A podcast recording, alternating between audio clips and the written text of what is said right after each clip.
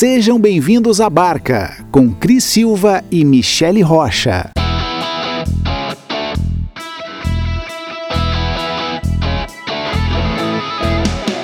Oi, eu sou a Cris Silva. E eu sou a Michelle Rocha, bem-vindas a bordo. E a gente está começando mais um Pó de Barca, num oferecimento de arroz prato fino. Existe arroz e existe prato fino. E Lyon Peugeot, a concessionária que mais vende Peugeot no Brasil. A frase de hoje da nossa convidada é a seguinte: felicidade é só questão de ser. Essa é a frase escolhida por Graça Coste para representar sua história. Graça é psicóloga e consultora em gestão de pessoas. Bem-vinda, Graça. Obrigada, prazer. Prazer e olha, 26 anos, completa em junho, julho agora, né? Isso aí. Lidando com gestão de pessoas. Sim. É fácil? Barbada. Muito obrigada, essa foi Graça Costa. Tchau, Um pessoal. prazer. Obrigada, gente. gente, se tem uma coisa que não é fácil é lidar com gente, É. né? Se não tem uma coisa que não é fácil, é um desafio constante. Mas eu diria que é um baita aprendizado. E eu acho que quando a gente gosta, eu gosto de gente, adoro gente, adoro estar com gente. E Então eu faço e nem vi passar esses 20 e poucos anos, né? Mas confesso que cada ano que passa eu descubro que eu sei bem menos de gente do que eu achava que eu sabia. Mas ao mesmo tempo me encanta, me encanta. Ser humano me encanta. E o que, que te levou a trabalhar com pessoas? Sabe que eu fiz faculdade de psicologia porque eu adorava a terapia, a terapia que o meu irmão fazia. A gente perdeu os pais muito cedo, minha mãe principalmente, muito cedo. E aí meu irmão fazia terapia. E eu ajudava, eu elevava ele, coisa e tal, e ve- vez ou outra a gente entrava na terapia, né? A família entrava junto. Eu achava aquilo fantástico, como é que pode? E ele foi, porque deu muito suporte naquela ocasião. E eu ali me encantou, sabe? E eu sempre gostei na época de, de estudo do, do colégio, assim, me envolver com questões de grupo, sabe aquela coisa? De, de me envolver. Fiz o teste vocacional, né? E deu que eu podia- devia fazer coisas vinculadas a serviço social, psicologia, pedagogia. E aí eu disse, tá, psicologia, olha aí, ó, né? E aí tô nessa caminhada. E trabalhar com gente. Eu até brinquei contigo antes, né? Quando a gente tava se conhecendo, assim, Michele. Mas assim, trabalhar com gente, eu sempre quis trabalhar com a saúde das pessoas. E nunca com a doença das pessoas. Porque, claro, na minha história tinha muita doença, né? Ah, isso eu só fui saber depois de muita terapia, obviamente. eu queria trabalhar com a saúde. E aí eu disse, não, vou trabalhar com empresa, RH. Nas, nas relações das empresas é saúde, no- doença está no hospital, está nas clínicas, está nos consultórios, né? E aí não é bem assim, o que, que é saúde e o que é doença, né? E aí, claro, isso lá quando tu tem 17, 18 anos, que tu começa a faculdade, é uma coisa, né? Mas depois que tu cresce, tu vê E que também- saúde e doença é outra coisa, né? E também a questão da saúde mental se fala muito mais hoje, né? Ah, tem os paradigmas a respeito da saúde mental que espero, né, que esteja num caminho um pouco mais próspero pra gente desmistificar um pouco isso, né? E tratar a saúde mental como a gente trata a saúde física, né? Perfeito. Mas na minha, eu sou antiga, né? Então, assim, quando eu estudei psicologia, o foco da saúde mental existia muito, mas como a saúde mental, a doença mental, não como saúde mental. Né? Se falava em doença, a doença é caricaturada é, é, com código, inclusive, de CID lá, né? Então a gente estudava aquelas doenças e não a, do- a doença isolada dentro de uma clínica, dentro de um hospital psiquiátrico, né? E essa doença não era uma doença que era agradável da gente acessar. Né? E quando tu traz a doença para dentro das relações do convívio, que tá dentro de todos nós temos algum tipo de relação com doença que não é, a- que não é saúde mental. Né? Uhum. E aí é um espectro muito maior do que aquelas doenças que lá atrás eu estudei. E hoje sim, hoje tu trabalha com, entre aspas, eu não gosto de falar em doença mental, mas com, com características né, que as pessoas têm que não é dentro do que a gente fala hoje, a saúde mental não é uma doença que tá lá no CID só, né? Estereotipada, né? E- Exatamente.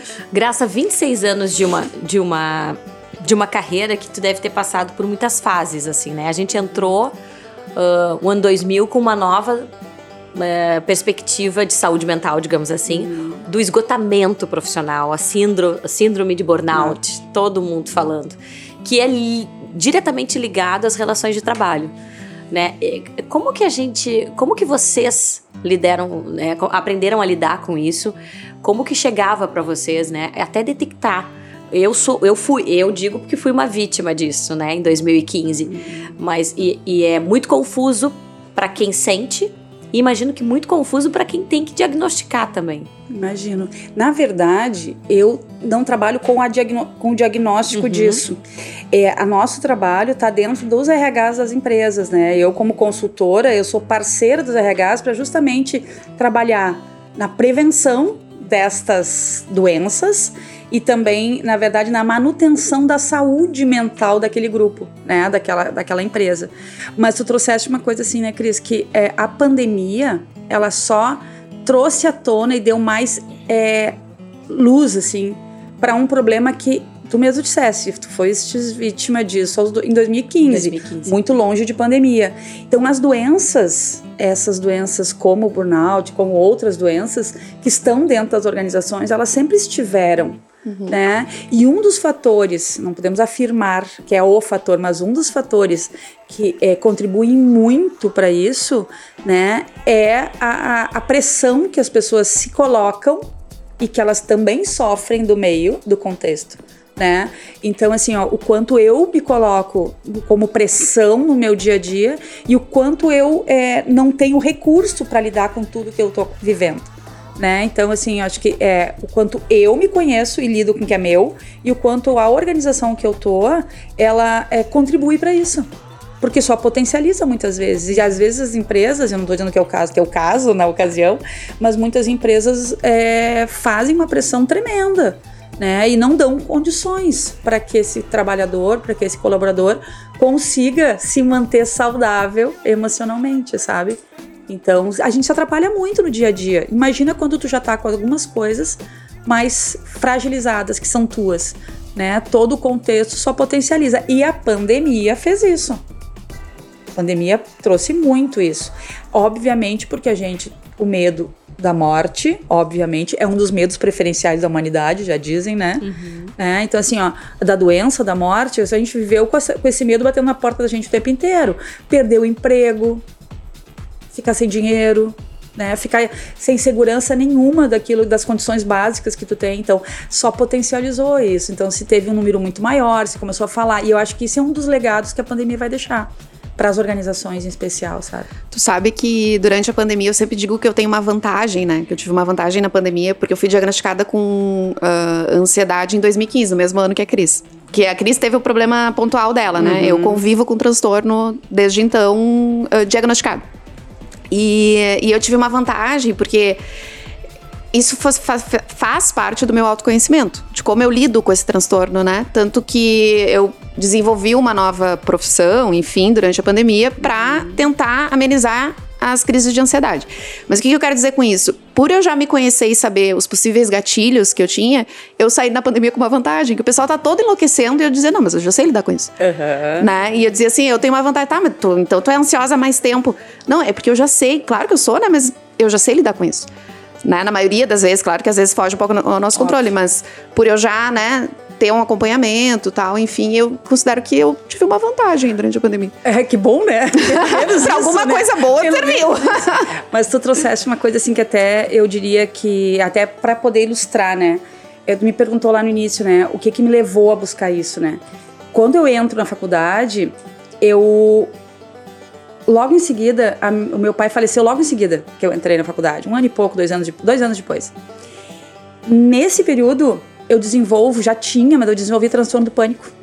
Mas severo, de ficar em casa, de largar a faculdade, aquela coisa bem grave, assim. E ali eu me, interesso ainda mais por aquilo que eu sinto. Uhum. durante muito tempo foi aí outros diagnósticos que não este. Passado alguns anos, eu fui diagnosticada com transtorno do pânico, com uso de medicamento e tudo mais. E aí o autoconhecimento veio para mim. Porque não era só fisiológico. Não era só os, as conexões neurais que estavam uhum. faltando. Tinha que ter uma explicação, não é possível. Como é que uma pessoa que, que, que, que, que conhece o conhecimento, falando de conhecimento, né? Uhum. Cognitivo, né? Não consegue lidar com o que sente. Né? E eu dizia, não, é possível, muita terapia nesse corpo e uhum. não é possível que eu não consiga, não consiga entender o porquê que eu sentia aquilo, ah, né? É exatamente isso que eu fazia. É, que eu me, me, questionava. Porque a gente sabe, só que a gente não sabe como é que a gente faz, faz para parar. Para parar aquilo. E mesmo que todos os cardiologistas me diziam, que me dissessem que eu não tinha nada, que fisiologicamente eu não tinha nada. Então, assim, ó, aquele foi o fator que fez eu ir para o autoconhecimento e provavelmente cada um de nós tem os seus fatores, né? Não adiantou eu usar, eu fazer faculdade de psicologia durante, eu fiz vários anos, tá? Porque eu tranquei a faculdade. Mas assim, ó, eu, os anos todos que eu levei para fazer a faculdade, todas as terapias que eu fiz com psiquiatra, com psicólogo, o meu autoconhecimento veio a partir do meu envolvimento com o que eu tinha. Olhar para mim mesmo com profundidade, a partir da minha dor, né? Tu tinha que idade? Eu Ixi, quando eu tive a primeira vez, ah. 17 anos, 18. Eu fui me sentir livre depois dos 37, quase 40. Nossa. Foram muitos anos de sofrimento. Assim. Olha, a Graça falando, eu me enxergo em todas as questões. Eu me lembro, eu me lembro de quando eu tive isso, foi no, no dia 31 de dezembro de 2015, foi exatamente no, na véspera ali. E depois eu me lembro de, de, de marcar a consulta com a psiquiatra e dizer: eu não quero tomar remédio porque eu quero entender o que aconteceu comigo. E em algumas vezes, assim, de uma forma insana, eu pedia para que acontecesse de novo para ver se eu tinha controle sobre aquilo né? E não aconteceu mais, graças a Deus. Mas eu entendi e eu me questionava, e, e aí vem várias, né, várias vezes eu, eu, perguntava, é uma coisa que eu falo, né, pra minha, é, na época, a, a, Nina, e depois agora eu voltei a fazer terapia, porque, enfim, por uma questão de entender o, o meu universo agora, a responsabilidade que eu tenho de estar conversando com outras mulheres, né, uhum. de ser influencia, é, influenciadora de outras mulheres e do meu filho. Então eu tenho feito terapia. E eu me lembro que na época eu dizia, Nina, mas por onde eu começo esse autoconhecimento? E ela dizia, tá aí dentro. Uhum, tá aí dentro. Uhum. E eu não sei, sinceramente, eu, eu digo que o autoconhecimento veio no momento dessa crise, porque eu acredito que na crise a gente se descobre. Mas no momento onde eu virei um pouco o foco e eu engravidei, e eu precisei cuidar do Matheus. E aí eu livrei um pouco os pensamentos, assim, pro outro lado, né? Eu foquei em outra coisa. Direcionou energia pra outra Direcionei coisa. energia. Mas depois sim, depois veio esse processo e, e o processo de autoconhecimento significa saber dizer não para muita coisa, né? uhum, né? Perfeito. E eu acho que eu olhando assim as coisas que tu fala também, né, Graça, e nas tuas redes sociais, o autoconhecimento é extremamente importante, mas muito, muito individual. Único, único, único, único. E Cris, assim, ó, quando, tu fala em, eh, quando eu falo em autoconhecimento, não esgota. Porque o autoconhecimento ele é necessário sempre, porque a gente vai se conhecer a cada situação que a gente vive, uhum. né? Então tu disse assim, ah, no momento que tu é mãe, aquilo que tu conhecia e dava certo e que não dava certo até ali, naquele fato já mudou tudo. Uhum. são outras emoções, são outros sentimentos, são outros valores. Então, assim, ó, é, a cada fato que a gente vive é, faz com que a gente precise se reconhe reconhecer uhum. coisa. Então não precisa nem fatos tão assim, tão significativos na vida. Fatos do cotidiano, né? Na hora em que eu vou estacionar aqui na frente, um cara vai estacionar na minha, no meu lugar, entendeu? No meu lugar é ótimo, né? o lugar que eu estava buscando para mim, né? Uhum. Entende? Como é que eu reajo? Então, todos os momentos são momentos para te, te conhecer. Mas a gente não para para olhar pra gente o tempo todo. Nós normalmente fizemos esse movimento, e aí tu usou a palavra crise, quando tem uma crise a crise, e eu acho que a pandemia, é, vários momentos da vida são momentos para coisas marcantes, coisas que realmente impactam, te desorganizam. Opa, peraí, agora é o momento de olhar para mim. Parece que a vida te dá um empurrão, assim, sabe? Exato. E diz assim, ó, olha, para, presta atenção o que está acontecendo, te apropria de novo de ti, né? Então, é, eu acho que isso é autoconhecimento, sabe? Então, quando a gente. E se fala muito, graças a Deus, sabe? Se fala muito naturalmente sobre a importância do autoconhecimento hoje. Porque antes se falava em terapia, se falava, até nem se falava que a gente ia em terapia. Estar em processo terapêutico, estar em busca de autoconhecimento era para quem tinha algum problema. Coisa de louco. Coisa de louco, é, né? Uhum. Então hoje o autoconhecimento é um diferencial sabe? Hoje, hoje todo mundo, todo mundo busca. As empresas hoje colocam autoconhecimento dentro do seu programa de desenvolvimento de autogestão. Olha só. Entende? É, é um privilégio. E a gente também tem que estar tá preparado, né, para se autoconhecer, porque não é fácil. Tu vai sentir coisas, às vezes, eu, eu até falo pra minha psicóloga assim, né, tô com raiva de ti hoje. Porque ela me joga coisa na, na cara, assim. tipo, a culpa não é dos outros, né? É como tu te vê diante daquela situação, claro. né? E o que, qual é o teu, teu, teu, teu papel nesse caos todo uhum. que tu tá vivendo, né? Mais ou menos isso que a terapia vai te ensinando, né? Então eu sempre digo assim, tu me deixa, tô, tô com raiva de ti hoje, sabe? tipo, você assim, tô braba. E eu cito muito isso porque quando eu, morei dois anos fora e tal, e eu lembro de eu começar a querer fazer a terapia lá, que foi antes da crise, né? Da primeira crise que eu tive. Eu lembro de eu descer do ônibus assim e parar na frente do consultório da psicóloga e eu falar para mim mesma, eu não tô preparada para isso. Porque eu sabia o quão era importante e, e, e, como eu ia mexer com coisas que eu não queria mexer naquele momento. Uhum. E aí, depois que eu tive a crise, eu já estava fazendo tratamento uh, com uma psicóloga e eu também, até hoje, faço com um psiquiatra, enfim, um acompanhamento que para mim é super importante. Mas a gente também tem que querer muito, né? Porque é muito mais fácil tu culpar algo ou alguém pelas coisas, né? Tem uma frase que eu posso estar tá nominando para a pessoa errada, mas se não me engano foi Einstein que disse que nenhuma mente desperta fora do seu tempo. E essa frase para mim é muito mágica, bah. porque é exatamente isso. Tu pode ouvir que a mesma coisa de alguém, para uma pessoa vai fazer um sentido, para outra vai fazer outro. Às vezes assim, ó, a gente falava há pouco, vocês estavam falando, né? A, o, o, a série Is Us, uhum. né? Que para mim assim, é Tô também no.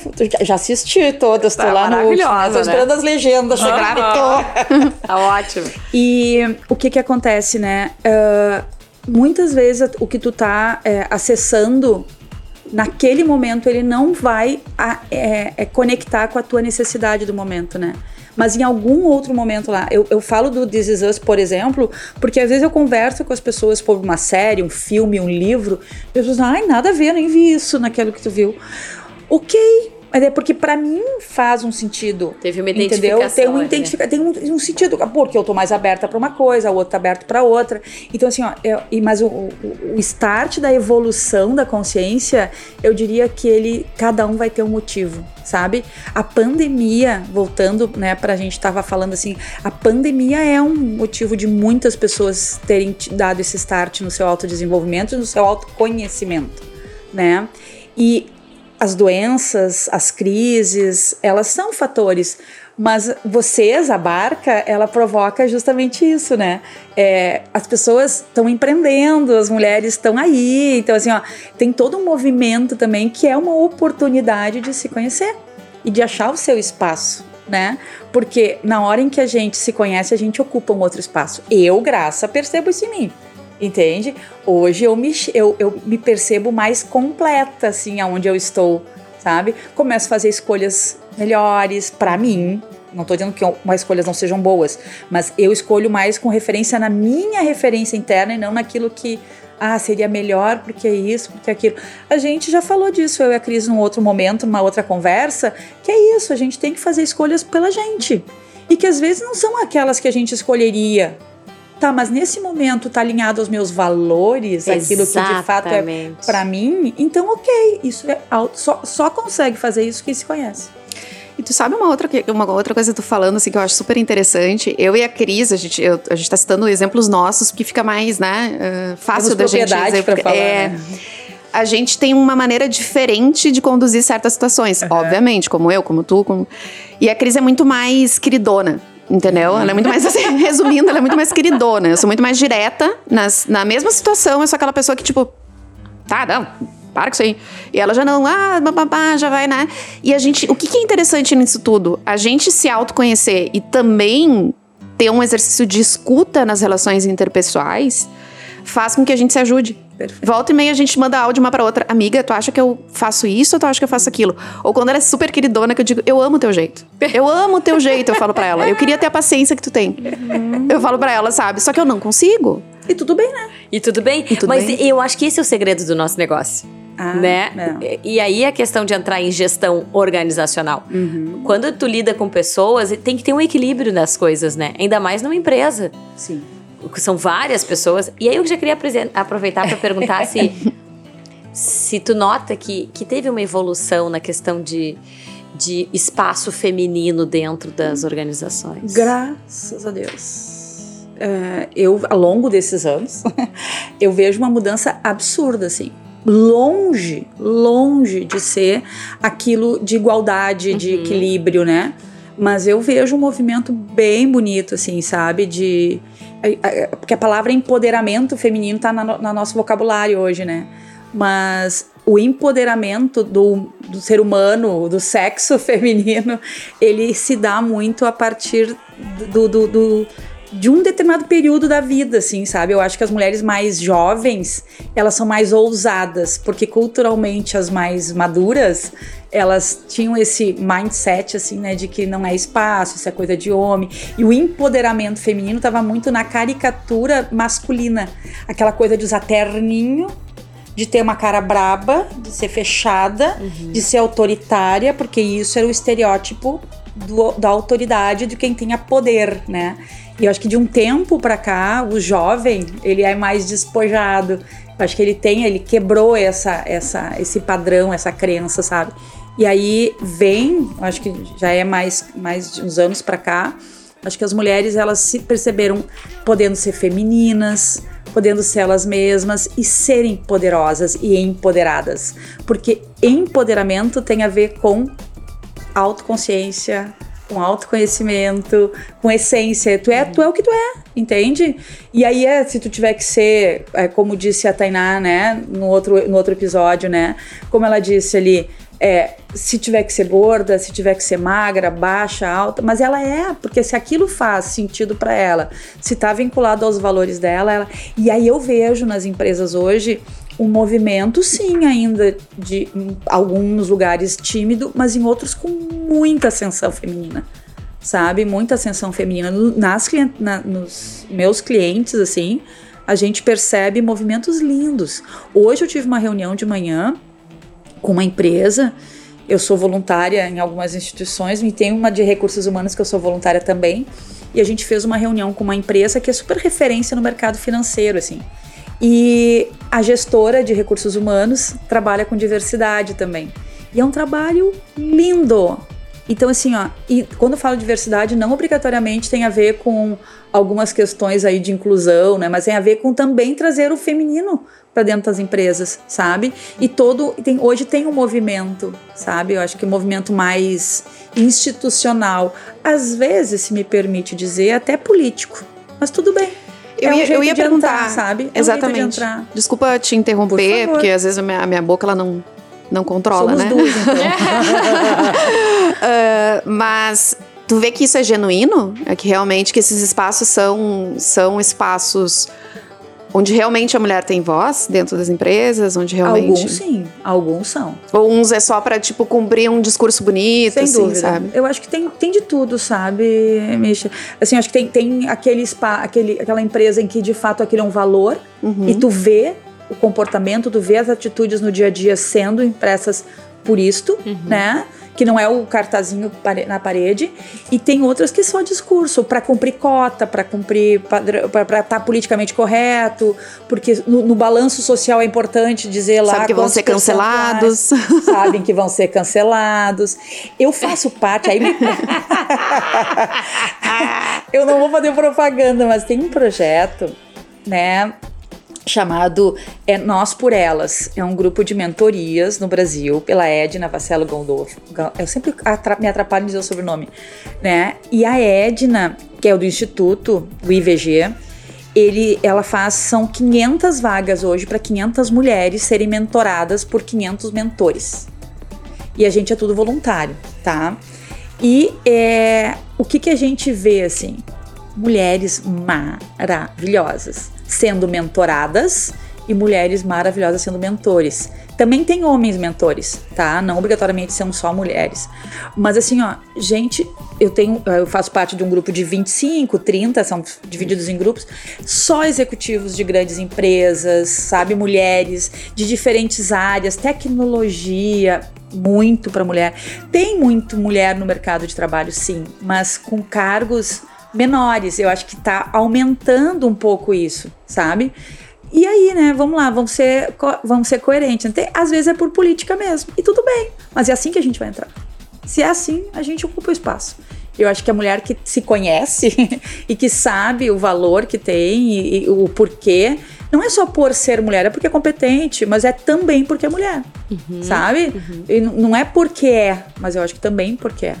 Entende? Eu não, eu não gosto muito de dividir, mas ao mesmo tempo, até confessar para vocês que durante um tempo eu era contra o Dia da Mulher.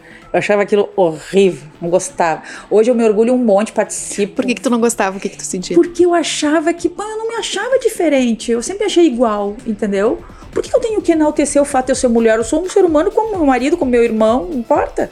Entende? Eu nunca me achei menos. Até porque eu tinha uma avó e tanto. Podia dizer um palavrão Sim. aí, né? Minha avó era porra errada.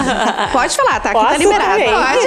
Pode falar. Não é muito do meu linguagem, mas a minha avó era foda mesmo, sabe? Uhum. Mar maravilhosa, assim, uma pessoa que foi inspiração. Só que é a minha referência feminina, uhum. entende? Então acho que eu venho já, assim, com essa não que eu não tenha as minhas fragilidades, inseguranças, tenho horrores.